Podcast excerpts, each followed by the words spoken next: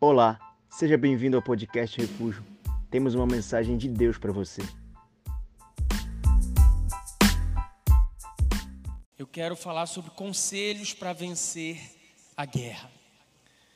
Vamos lá, vamos a Provérbios. Eu vou ler dois textos que falam a mesma coisa praticamente, mas eu quero reforçar. Provérbios 20, verso 18.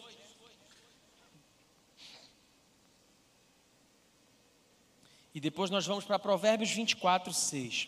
Então, Provérbios 20, 18, a palavra diz assim: Os planos mediante os conselhos têm bom êxito. Faze a guerra com prudência. Vamos a Provérbios 24, 6.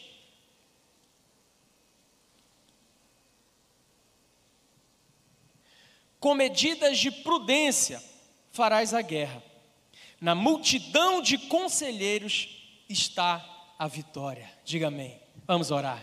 Obrigado, Pai, pela tua palavra, que é sempre lâmpada para os nossos pés, alimento, Senhor, para a nossa alma espírito. Obrigado pela tua revelação, porque nós não queremos simplesmente sair daqui essa noite com um conhecimento teológico. Nós não queremos sair daqui, Senhor, enriquecidos no nosso, na nossa mente, nós queremos sair daqui essa noite alimentados pelo Teu Espírito. Deus, eu não quero ter a audácia de caminhar um passo sequer sem a Tua direção. Portanto, me anula aqui, como todas as vezes o Senhor faz nesse púlpito, para que o teu espírito fale aquilo que o Senhor tem para falar. E nós, como igreja que temos ouvidos, queremos ouvir a tua voz essa noite. Nos alimenta, nos capacita. Nós queremos os conselhos dos céus para travarmos as nossas guerras aqui, em nome de Jesus. Se você concorda, diga amém. Tome seu assento e dê um aplauso a Jesus bem forte. Aleluia. Bom, o livro de Provérbios, irmãos, ele é um livro inteiro de conselhos. Ele foi escrito pelo rei Salomão, já no momento mais maduro da sua vida, ou pelo menos mais maduro do que quando ele escreveu o livro de Cantares, ou Cânticos dos Cânticos. Salomão, se você não conhece a história, ele assumiu o trono de Israel no momento de muita dificuldade. Davi ele errou muito no seu reinado, e quando ele passa o reinado para o seu filho Salomão, Salomão assume com o reino totalmente dividido. Absalão, também filho de Davi, irmão de Salomão, havia travado uma batalha e dividido parte do reino e lançado essa parte do reino contra o seu próprio pai. E Israel agora está num tempo de pobreza e de falta de esperança. E Salomão assume na sua adolescência. Passavam-se poucos anos desde que aquele menino tinha completado seus dez anos. E quando Salomão assume o trono, havia uma expectativa em torno do que haveria de acontecer. Talvez a expectativa como nós estamos hoje, que começa um novo governo, todos nós temos essa expectativa. Havia uma expectativa em torno de um garoto que assumia o trono do homem que havia sido segundo o coração de Deus. E Salomão, ele assume de uma forma muito radical. A Bíblia diz que ele pega todas as juntas de bois que tinha, ele sobe o monte, e o povo começa a se questionar o que aquele garoto haveria de fazer com aquilo ali. E o primeiro ato de Salomão é sacrificar aquelas juntas de bois em favor do Senhor. E quando ele sacrifica, naquela mesma noite, diz a Bíblia, o Senhor entra no quarto de Salomão. Aquele sacrifício, aquele holocausto, ele toca o coração de Deus. E Deus se achega junto dele e diz assim: Me peça o que você quiser, porque o teu sacrifício, ele tocou o meu coração. E a Bíblia diz que, mesmo Salomão podendo pedir o que ele quisesse, ele pede a Deus sabedoria para reinar sobre Israel. E aí esse menino, ele consegue então arrebatar ainda mais o coração de Deus. E Deus não só entrega sabedoria para Salomão, como o abençoa tremendamente. Então Salomão, ele é no Antigo Testamento, pelo menos, há quem diga que ele é o homem mais sábio de toda a Bíblia Sagrada. Eu não me atrevo a dizer isso, porque Jesus pisou os pés aqui na terra também. e é incomparável. Mas no Antigo Testamento não, você não vai encontrar ninguém com a, pelo menos a mesma sabedoria que existia sobre a vida de Salomão. Ele então escreve três livros: Cantares de Salomão, que é na sua já na sua mocidade, ele está apaixonado por uma mulher e é um livro romântico, é um livro cheio de, de metáforas e figuras de linguagem em que o noivo escreve para a noiva, mas que ao mesmo tempo você pode entender como Deus falando à sua igreja. Um livro belíssimo, acho que do, do Antigo Testamento, o livro que eu mais li em toda a minha vida, pelo menos uma vez no ano eu leio Cantares todo. E Provérbios é um livro de conselhos, é o segundo livro cronologicamente que, que Salomão escreve. E basicamente é um livro em que ele nos ensina um bocado. Se eu puder te recomendar um livro para você começar o ano lendo, comece lendo Provérbios. Cada versículo desse é uma lição incrível. Então, em ambos os textos que nós lemos aqui, Salomão ele fala sobre conselhos para vencer uma guerra. Então ele está falando, olha, a vitória em conselhos prudentes. Com bons conselhos, você vence a guerra. Ao contrário do que comumente a gente escuta as pessoas dizerem, né? As pessoas hoje em dia dizem que se conselho fosse bom, não se dava, se vendia. Essa é uma desculpa de gente rebelde e tola que não para para ouvir quem deveria parar para ouvir, e esse é um retrato da nossa geração. Nossa geração, ela perdeu a escuta. Nós somos a geração do tempo do fim que não para para ouvir ninguém. Está todo mundo muito convicto de absolutamente tudo o que está fazendo. Nós estamos muito cheios de nós mesmos e, e por isso a gente não cria espaço para que Deus possa ser Deus na nossa vida. Tem uma música do Rodolfo que ele fala uma frase que eu acho incrível, mas que ela pode ser muito inter, mal interpretada. Ele diz assim: Eu me esforço ao máximo para criar espaço em mim para ti. E eu acho que esse é um desafio para nós esse tempo. Criar um espaço para que Deus possa ser quem Ele quer ser na nossa vida. Então o livro inteiro é sobre conselhos, mas esses dois versículos aqui, Salomão ele fala sobre conselhos e sobre guerra. Então ele diz: olha, para você vencer a guerra, você precisa ouvir bons conselhos. A vitória na multidão de conselhos. A vitória é o segredo, é o sucesso da guerra. Mas que guerras são essas? Você pode achar que ele está falando de conflitos, talvez armados, com mortes, explosões. Não é esse o objetivo do homem sábio quando escreve o livro de Provérbios. Ele aqui está falando para nós sobre guerras pessoais. Salomão está falando para mim e para você sobre guerras intrínsecas, sobre guerras anímicas, sobre guerras pessoais, subjetivas, que eu e você travamos todos os dias. Que eu e você travamos ao longo do ano de 2022 e quem sabe estamos inclusive trazendo algumas dessas guerras para o ano de 2023. E a primeira coisa que eu acho que a gente tem que saber e que faria muita diferença na nossa vida pessoal e cristã é que todos nós estamos travando guerras. Todos nós estamos travando guerras.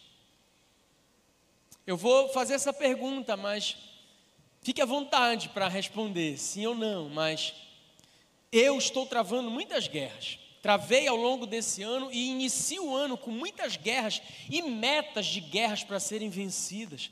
Tem alguém que está comigo nisso aí? Você tem guerras dentro de você?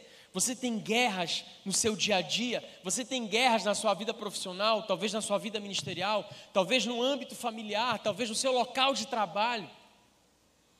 Eu sei que você tem. Todos nós temos guerra. E, gente, isso faria uma diferença gigantesca na nossa vida, sabermos que nós não somos os únicos a enfrentarmos guerras. Isso faz uma diferença colossal na nossa vida, porque na maioria das vezes nós temos a tendência de achar que as guerras são exclusivamente nossas. A gente tem essa tendência equivocada de olhar para a vida do outro e quase sempre nós olhamos através da lente que a própria pessoa projetou para que nós enxergássemos, e quase sempre está todo mundo feliz. Quase, eu estou pregando isso há muitos anos aqui. Você vai nas redes sociais, está todo mundo se sentindo feliz.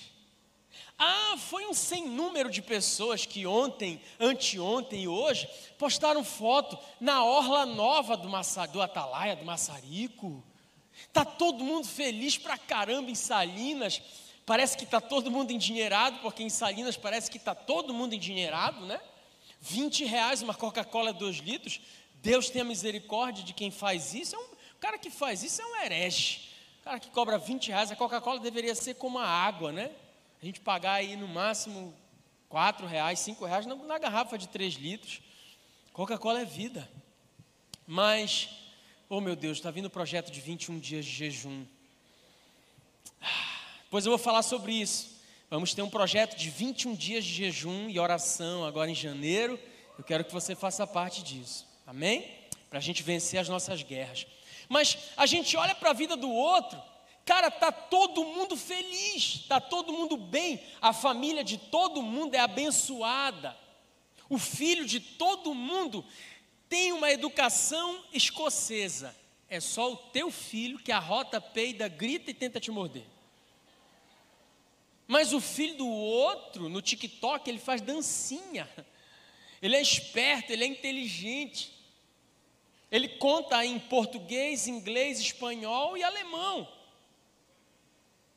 O teu está comendo bustela todo dia, é só o que você observa que ele avançou, que agora ele faz bolinha antes de mastigar. Mas na rede social todo mundo está feliz, todo mundo está bem, ninguém parece estar travando guerra na rede social. Como pastor, eu, eu consigo muito ver o quanto que muita gente esquece de ser a pessoa para ser o personagem. Então, quando isso, quando nós vamos sendo ah, impactados por esse tipo de coisa, vai sendo gerado um sentimento ruim no nosso coração. Paulo Leminski, em algum dos seus textos, ele escreveu uma frase e ele dizia assim: No jardim da amiga, todo mundo é mais feliz, inclusive a formiga. E é bem por aí. A gente olha para a nossa vida e a gente passa a não entender as nossas guerras. A gente passa a se insurgir contra o próprio Deus, porque parece que somos só nós que sofremos, parece que somos só nós que temos conta para pagar, parece que somos só nós que temos problemas na nossa empresa, no nosso casamento, só a gente que tem crise. Todo mundo na rede social está cheio de Deus, está cheio do Espírito Santo, e você está começando o ano numa frieza espiritual sem precedentes na sua vida. Mas é por isso que eu fiz questão de perguntar quem está em guerra. E para você que está nos ouvindo aí, talvez no podcast, na rede social, eu acredito que 100% das pessoas aqui do auditório levantou a mão. Todos nós estamos em guerra. Qual a consequência desse saber? Primeiro, se nós soubéssemos que todos nós estamos em guerra, isso nos faria mais empáticos. Se nós parássemos para refletir sobre isso, de que todos nós estamos travando guerras ainda hoje, amanhã talvez uma guerra gigante esteja te esperando para você sair daqui e resolver. Se nós tivéssemos essa concepção, essa percepção, muita coisa mudaria no nosso tato com as outras pessoas, muita coisa mudaria na nossa forma de lidar com quem está sentado ao nosso lado hoje aqui. Isso nos faria talvez desconfiar de alguns sorrisos com os quais a gente convive a longas datas, mas sorrisos fake, sorrisos teatrais, nos faria preocupar com a dor do outro, nos faria menos egoístas, nos faria parar para pensar que o mundo não gira em torno do nosso próprio umbigo. Sabe, você não sabe, Mas talvez a pessoa que está sentada exatamente atrás de você hoje aqui, talvez ela esteja lutando contra um câncer e você não sabe. Talvez ela tenha perdido um ente familiar querido. Talvez a pessoa que estava ao seu lado na hora do louvor se desfazendo em lágrimas, ela não estava fazendo isso simplesmente porque estava sendo ministrada pelo Espírito Santo. Talvez fossem lágrimas de dor, de desespero. Se nós tivéssemos essa concepção de que todo mundo está em guerra, nós seríamos muito mais empáticos com a dor do outro nós ligaríamos muito mais para os nossos entes queridos. Nós nos esforçaríamos muito mais para aquele café sair do papel, para aquele convite, aquele churrasco finalmente acontecer. Porque saberíamos que não são apenas as nossas guerras, existem pessoas amadas por você que estão travando guerras terríveis, guerras talvez de cunho psicológico mas sabe por que, que a gente não tem essa empatia? Porque nós somos sequestrados pelas nossas próprias guerras. Nós somos excusados, desculpados, nós somos justificados pelas nossas guerras. As nossas guerras produzem uma espécie de descarrego em nós. Ora, se eu estou em guerra, então você tem que entender eu não tenho tempo para te ajudar. Eu não tenho tempo para ser empático. Eu não tenho tempo para me preocupar com as tuas guerras, porque eu já estou preocupado demais com as minhas próprias guerras. Quantos entendem isso? Isso seria um saber precioso na nossa vida se nós caminhássemos todos os dias sabendo que todos nós estamos em guerra, que o seu líder está em guerra que o teu discipulador está em guerra, que os teus pastores, a tua liderança está em guerra, que os teus pais estão em guerra, que os teus filhos têm as guerras deles também. Todos nós, de alguma forma, estamos travando batalhas. Então, importante é nós não desprezarmos as batalhas dos outros. Não desprezarmos, não compararmos as nossas guerras com as guerras de quem quer que seja. Porque esse é um outro problema nosso, a gente compara as guerras. E nessa comparação de guerras, nós somos tentados a acreditar que a nossa guerra é pior. Não, claro, porque a gente acha que tudo gira em torno de nós. Então nós desprezamos a guerra do outro. Por quê? Porque afinal de contas, pastor, ah, a minha guerra é terrível. Ah, não, a guerra do, do fulano, ah, isso é besteira, já passei por isso cinco vezes. Ah, para com isso, é frescura, levanta, sacode o pó, dá a volta por cima. Com o outro a gente é assim. Mas com a gente, quase sempre a gente quer ser o centro das atenções. E ai de você, ai de você que não me, se não me perguntar o que, que eu tenho. Porque líder e pastor foi transformado agora numa espécie de cartomante. A gente tem que ter bola de cristal para adivinhar que você, flor, você, é, algodão do deserto do Saara, você está você tá travando guerra. Você não para para pensar que nós estamos em guerra, todos nós estamos em guerra. Então nós somos desculpados na nossa consciência por essa justificativa. Se eu estou mal, então eu tenho o direito de não fazer o bem. Pois é, mas Tiago, quando escreve a sua epístola, ele diz que aquele que pode fazer o bem e não faz, comete hã? pecado. E aí a gente vai vivendo essa vida ordinária, achando que tudo gira em torno de nós e desculpados pela nossa consciência. Então todos nós estamos em guerra, gente. E se nós pensarmos nisso, nós seremos mais empáticos. Um outro saber, se nós chegássemos a essa conclusão de que todos nós estamos em guerra, então isso retiraria de nós a perplexidade por estarmos passando pela guerra.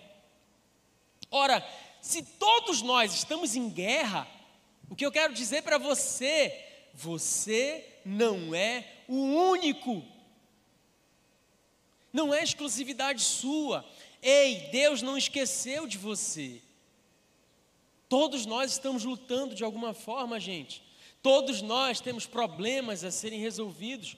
Todos nós passamos por estações, estações desérticas, estações de inverno, estações difíceis, estações que os frutos não vêm, estações de crise. Todos nós passamos, e se você pensar nisso, isso vai tirar de você a perplexidade diante da guerra.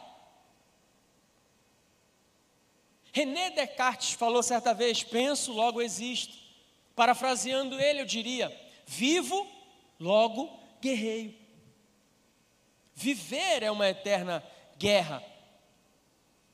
E o evangelho que não prega isso é um evangelho falso, falsificado, prostituído, diluído. É um evangelho que atrai multidões, mas é um evangelho fajuto. É um evangelho que atrai gente. Aceite Jesus e pare de sofrer. Tem uma igreja aqui perto que tem uma plaquinha na porta com uma seta. Aceite Jesus e pare de sofrer. Já viu essa, essa propaganda?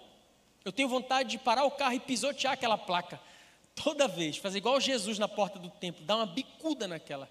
Respeito, mas não é bíblico. Não é bíblico. Em 2 Timóteo capítulo 2, verso 3, Paulo diz: Timóteo, sofre comigo. O Salmo de número 144, verso 1. Se você puder projetar no telão, projete para nós aí. Mas olha o que o salmista fala: Bendito é o Senhor, bendito é o Senhor que adestra as minhas mãos para peleja. Bendito é o Senhor que alinha os meus dedos para a guerra. Então o salmista está falando para nós: o Deus que você serve, ele não é um Deus que vai te livrar das guerras, mas ele vai te capacitar para vencê-las. E essa é uma promessa poderosa, meu irmão. Essa é uma promessa poderosa para a sua vida. Deus está dizendo: Eu vou adestrar os teus dedos para a peleja. Eu vou te capacitar para você vencer as tuas guerras. Essa é a melhor promessa que Deus pode te dar. Jesus nunca nos prometeu uma vida sem crises. Ele nunca nos prometeu uma vida sem problemas. O que ele prometeu? Que ele estaria conosco todos os dias até a consumação dos tempos. Isso devia para nós bastar. Ele prometeu para nós que nos capacitaria para as guerras. Olha o que o próprio Salomão fala em Eclesiastes, capítulo 9, verso 2. Tudo sucede igualmente a todos. O mesmo sucede ao justo e ao ímpio, ao bom e ao puro, como ao impuro. Assim ao que sacrifica, como ao que não sacrifica. Assim ao bom, como ao pecador.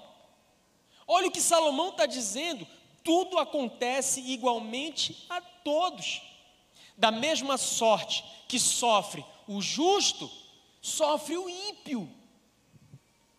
Da mesma forma que você, que é cristão, que, que é crente em Cristo Jesus, que é ofertante, que é dizimista, que não falta célula, que está aqui hoje me ouvindo, da mesma forma você vai enfrentar guerras como o ímpio vai enfrentar, como o ateu vai enfrentar. A Bíblia está dizendo isso para nós. Todos nós vamos travar guerras. Qual o problema? Somos contaminados pela meritocracia. Nós achamos que porque fazemos o que fazemos, temos o direito de, de nos insurgir contra Deus. Achamos que temos o direito de colocar Jesus contra a parede, colocar o dedo em rixa, apontar na cara dele e dizer: Eu não merecia passar por isso. Por quê? Eu já passei por crises e uma vez vivi algo tremendo com Deus. Eu já tive essa DR com Ele. Às vezes eu tenho umas DR com Deus, eu falo, Deus, senta aqui. Senta aqui no banco do meu carro. Deus, senta aqui no sofá comigo. Senta, eu, eu preciso agora rasgar minha alma para ti.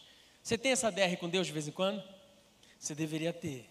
É bom, ele escuta e ele responde. Agora, escancar o ouvido, que nem sempre ele responde o que a gente quer que ele responda. E uma vez eu estava passando por um problema e eu fiz essa besteira de dizer para ele e fazer essa pergunta: Deus, por que eu? Por que, que eu estou passando por isso? Sabe o que, que Deus me respondeu, irmão? Quantos querem saber o que Deus me respondeu? Só se todo mundo disser, eu quero saber.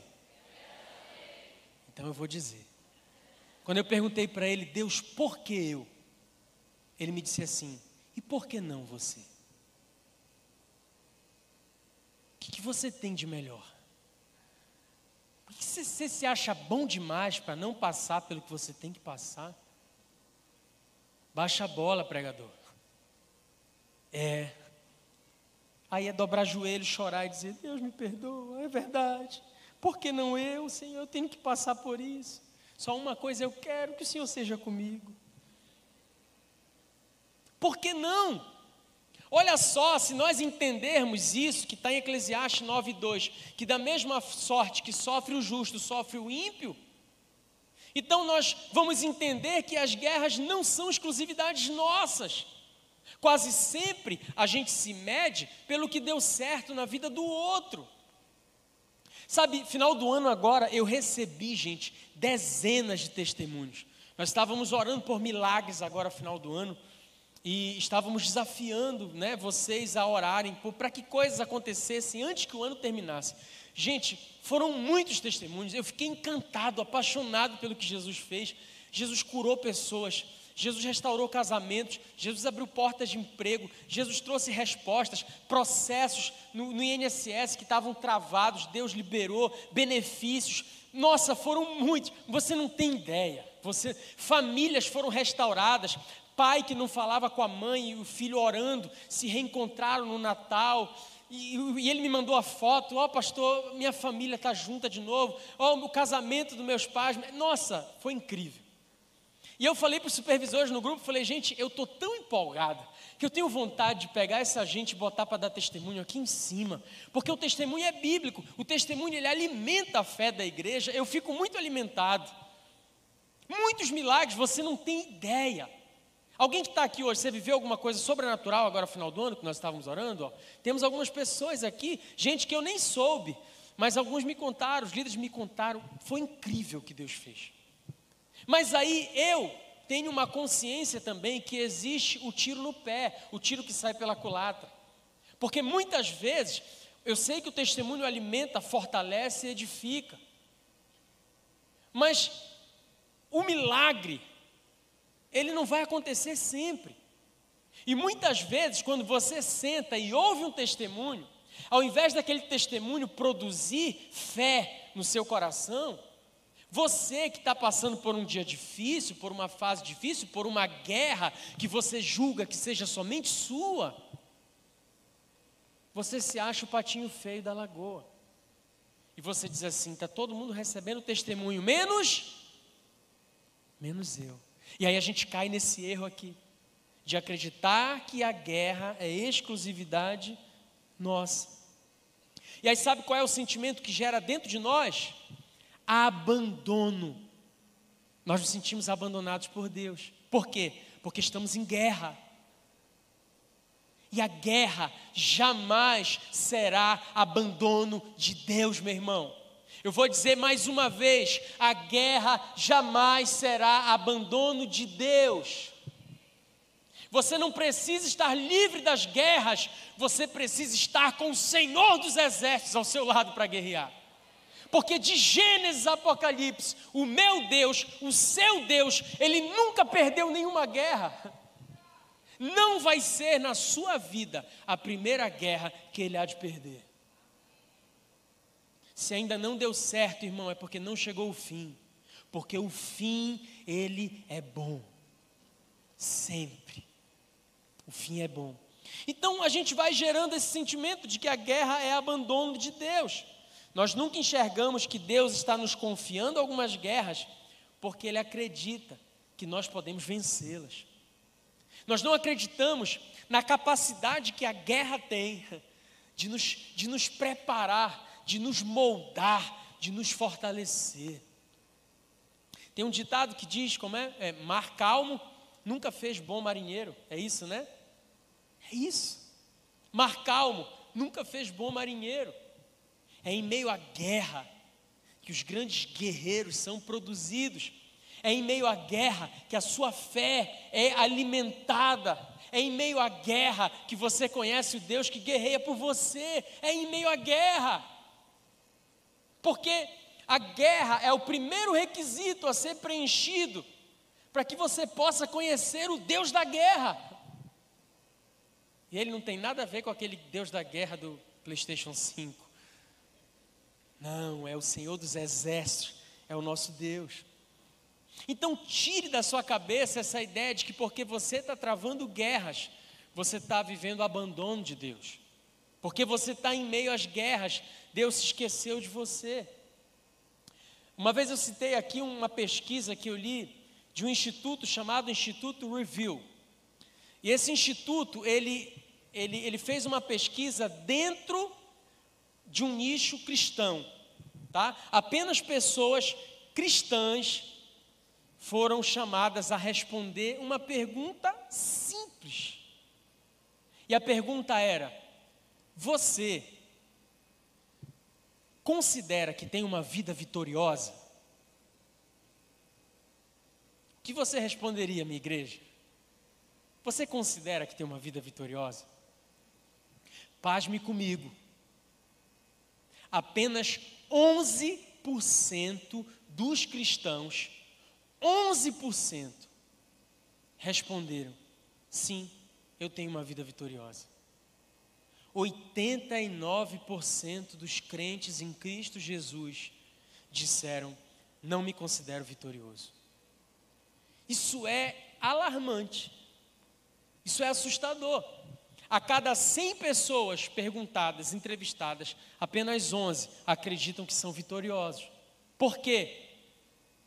Eu acredito que esses 89% estejam vinculando uma vida vitoriosa a uma ideia falsa de uma vida sem guerra, de uma vida sem desafio, de uma vida sem luta.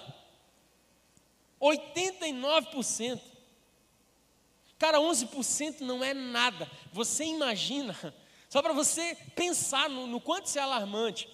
Se as faculdades elas formassem só 11% dos seus alunos. Imagina isso? Só 11%. 11.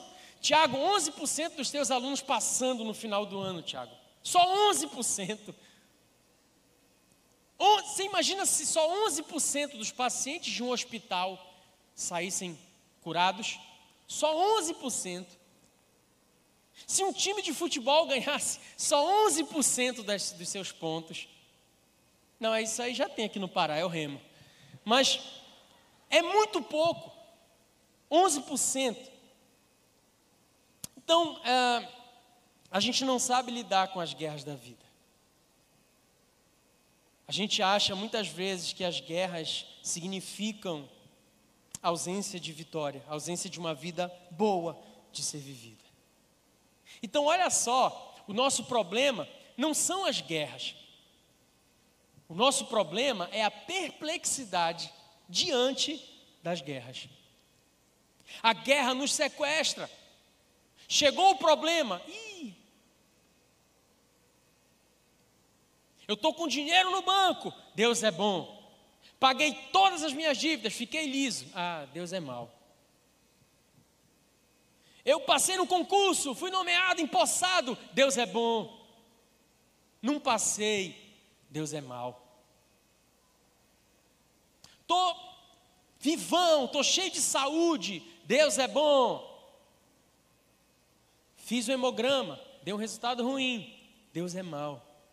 E aí a gente vai vivendo, cara, essa, essa, essa dicotomia tão covarde porque Deus vai sendo bom ou mal no nosso coração, a proporção das nossas guerras. E não é assim. Deus é bom em todo tempo. Sabe, uma vez eu vivi uma experiência interessante. Eu fui fazer um ofício fúnebre no dia do meu aniversário. Cara, isso me marcou profundamente. Era o dia do meu aniversário, faleceu uma parente de um discípulo muito próximo. Pastor não tem hora, não tem, não tem, não tem isso, né? Pastor, velório da, da minha avó, vamos. Cara, ela tinha morrido assim de um jeito que ninguém esperava, ela estava cheia de saúde, morreu.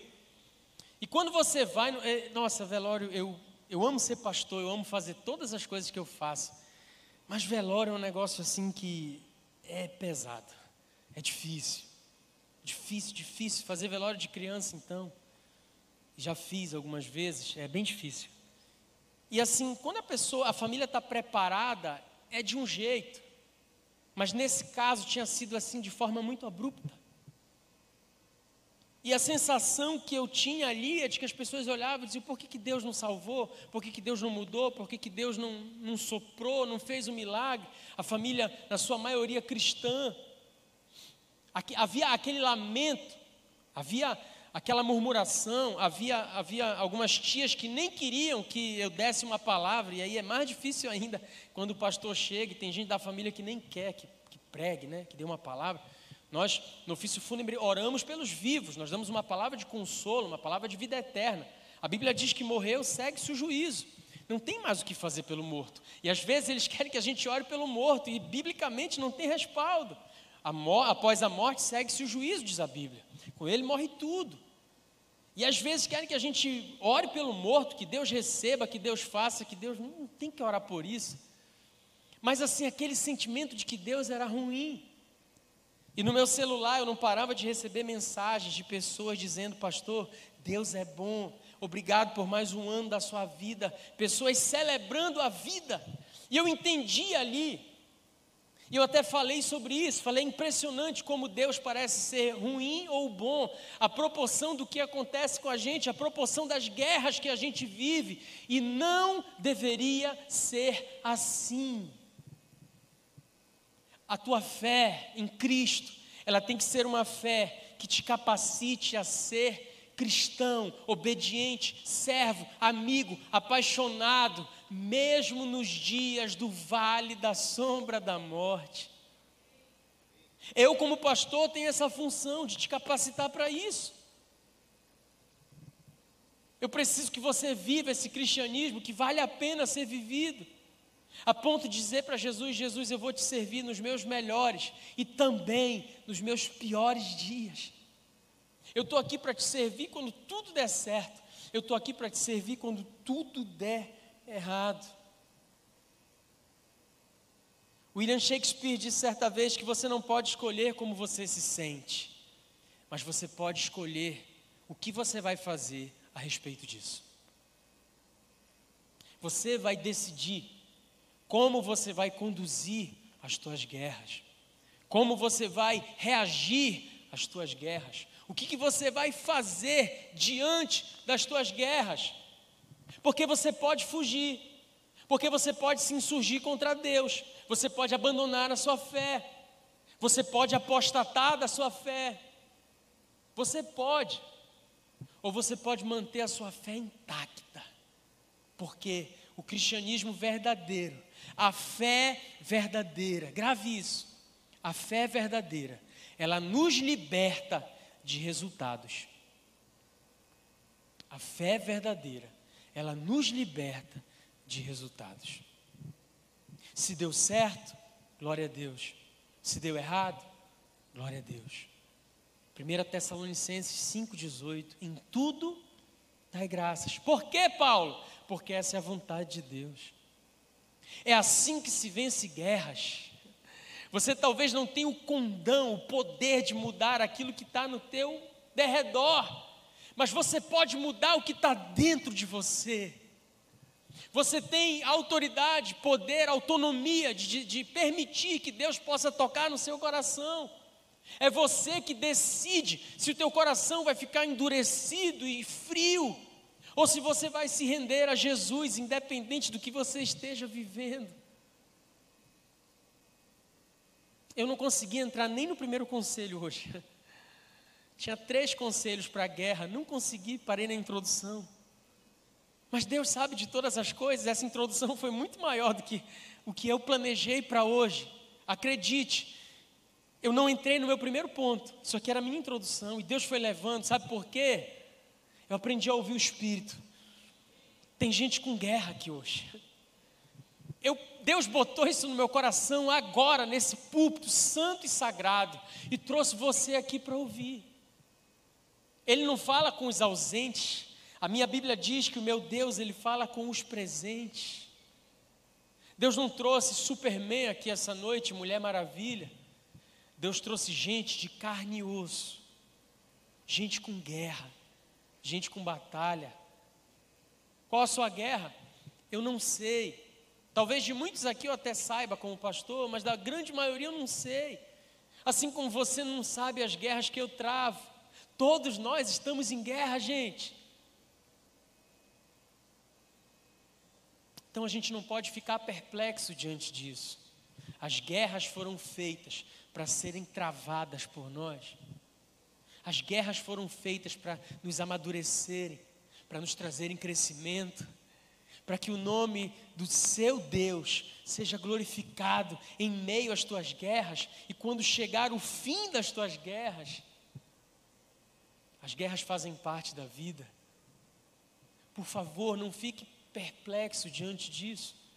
Não se sinta abandonado por Deus diante do que você está vivendo. Pastor, está doendo? Eu sei. Mas aguenta firme. Aguenta. Não abandona a sua fé. 2023 vai ser um ano de talvez muitas guerras que a gente vai viver. Mas uma coisa eu posso garantir a você: se você permanecer nele, ele permanecerá em você também. Ele é Deus de guerra, ele é Senhor dos exércitos. Independente de qual seja a tua batalha, fique de pé no seu lugar. Talvez uma batalha psicológica, talvez uma, uma batalha contra uma enfermidade, talvez uma batalha na tua vida sentimental, talvez uma batalha no seu casamento, talvez uma batalha na sua família, talvez com os teus filhos, talvez com os teus pais. Batalhas que talvez estejam sendo convidativas para você negar a sua fé. Batalhas que estão sendo convidativas a você virar as costas para Jesus. Batalhas que talvez estejam sendo convidativas a você murmurar, a você maldizer. Nós estamos em guerra. Todos nós, gente. Isso precisa produzir algo em nós. Isso precisa te manter firme, convicto na fé que você diz professar. Eu acho interessante uma pergunta na nossa na nossa Bíblia, que diz assim: o próprio Jesus pergunta: E quando o filho do homem voltar, porventura, achará fé em meio ao seu povo? Meu Deus, eu travo diante dessa pergunta. Sabe por quê? Porque eu não me acho o suprassumo, o santarrão, o incaível, o todo-poderoso. Eu estou muito longe disso, cara. Se você soubesse as guerras que todos nós passamos, se você soubesse as crises que esse lugar aqui santo ele produz dentro da gente. Quando eu vejo Jesus perguntando: será que o dia que eu voltar, eu ainda vou encontrar fé em vocês?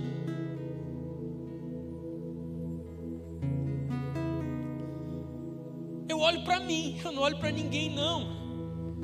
Eu olho para o meu coração e eu digo: Jesus, será que o Senhor está falando de mim? posso crer que o meu coração um dia possa pensar em, em afastar de Ti.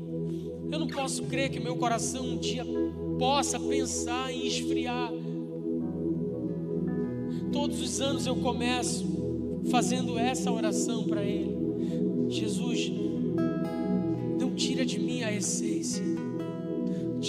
Gente já viveu, Pai.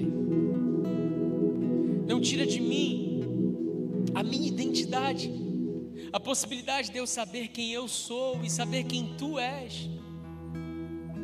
Não tira de mim a essência daquele menino que um dia te conheceu,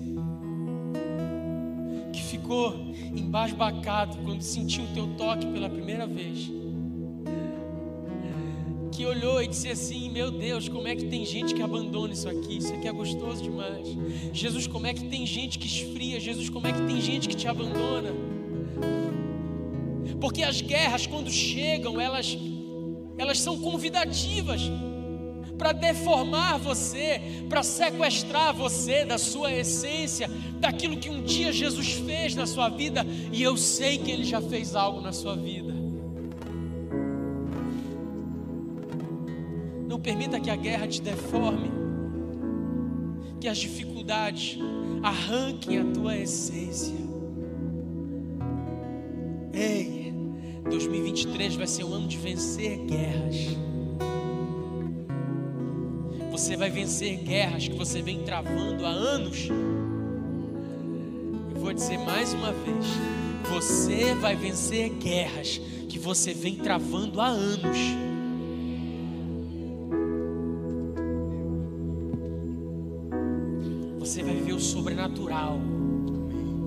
Deus vai te conduzir a lugares que você nunca imaginou, a experiências que você nunca imaginou. Então volta a essência.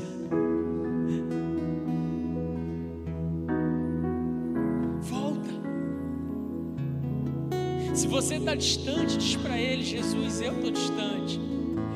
Deus, eu estou com saudade.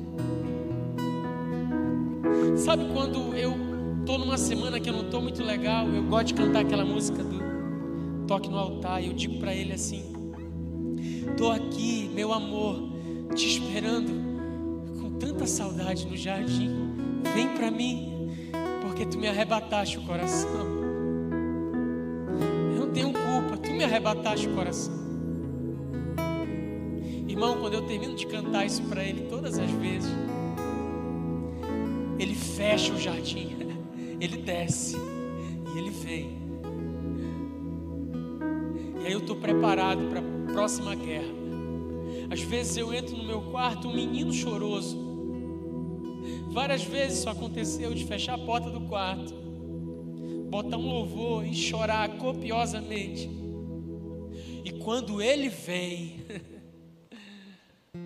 é como diz aquela música, fica tudo colorido. Eu entro um menino choroso, irmão, eu saio um centurião de guerra do meu quarto. Preparado para a guerra. Deus vai preparar você para as maiores guerras que você tem vivido. Deus vai te capacitar. 2023 é ano de você vencer guerras anímicas, subjetivas, pessoais, guerras espirituais. A gente vai falar de tudo isso. Deus vai te municiar com as armas próprias para você vencer as guerras espirituais. Deus vai te dar estratégias para você vencer naquilo que depende de você vencer vai te capacitar. Mas sabe o que é o principal? É você ter o Senhor com você nessa guerra, independente de qual guerra seja. Você tem certeza de que a tua vida está no altar? Você tem certeza de que a sua vida, você está começando 2023 no centro do querer e da vontade de Deus? Se você tem certeza, irmão, fica tranquilo. Conta comigo nessa sua guerra aí. Ontem, à meia-noite, meu joelho estava dobrado aqui no altar. Eu estava orando por você. Estava orando para que Deus traga resposta para o nosso povo. Eu estava orando por milagre. Eu estava orando por um ano de vencer as nossas guerras. Eu apresentei você em oração essa madrugada. Deus me disse, filho. Diga o povo para marchar. Porque eu virei rasgando o céu desde o horizonte.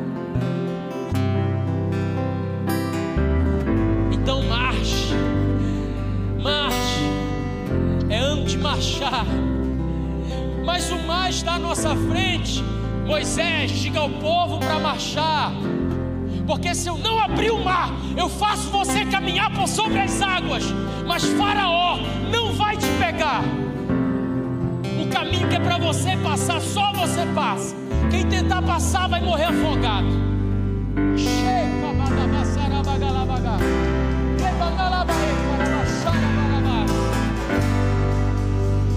tua vida está no centro do altar, fique em paz. Deus vai te dar vitória, mas se não está, hoje é noite de você colocar a sua vida no altar. Hoje é noite de você declarar: Jesus, eu te quero. Jesus, eu me rendo. Como nós cantamos aqui no início do culto, nós cantamos: se você deseja o favor do rei, toque na ponta do altar. Sabe o que isso significava na Bíblia? Todas as vezes que um rei queria se render ao reinado de outro rei, ele se prostrava e tocava na ponta do altar. Isso queria dizer que ele estava dizendo: Eu entrego meu reinado nas tuas mãos. Eu reconheço que você é rei sobre mim. Será que você pode tocar no altar essa noite e dizer para Jesus: Jesus, eu te entrego senhorio da minha vida. Eu toco no altar essa noite, eu me rendo. É por você que eu quero orar. Se você que está aqui hoje, ou aí na sua casa, aí em Salinas, em Bragança, em Mosqueiro, onde quer que você esteja, se você precisa de reconciliação, Quero que você aí na sua casa levante a sua mão e diga para Jesus: Jesus, eu sou essa pessoa. Você que está aqui, sai do seu lugar, vem aqui à frente, deixa eu orar por você. Mais importante é você ter o Senhor dos Exércitos ao seu lado para travar as suas guerras desse ano. Vem, vem, deixa eu orar por você. Entregar sua vida para Ele, vem se reconciliar com Ele essa noite.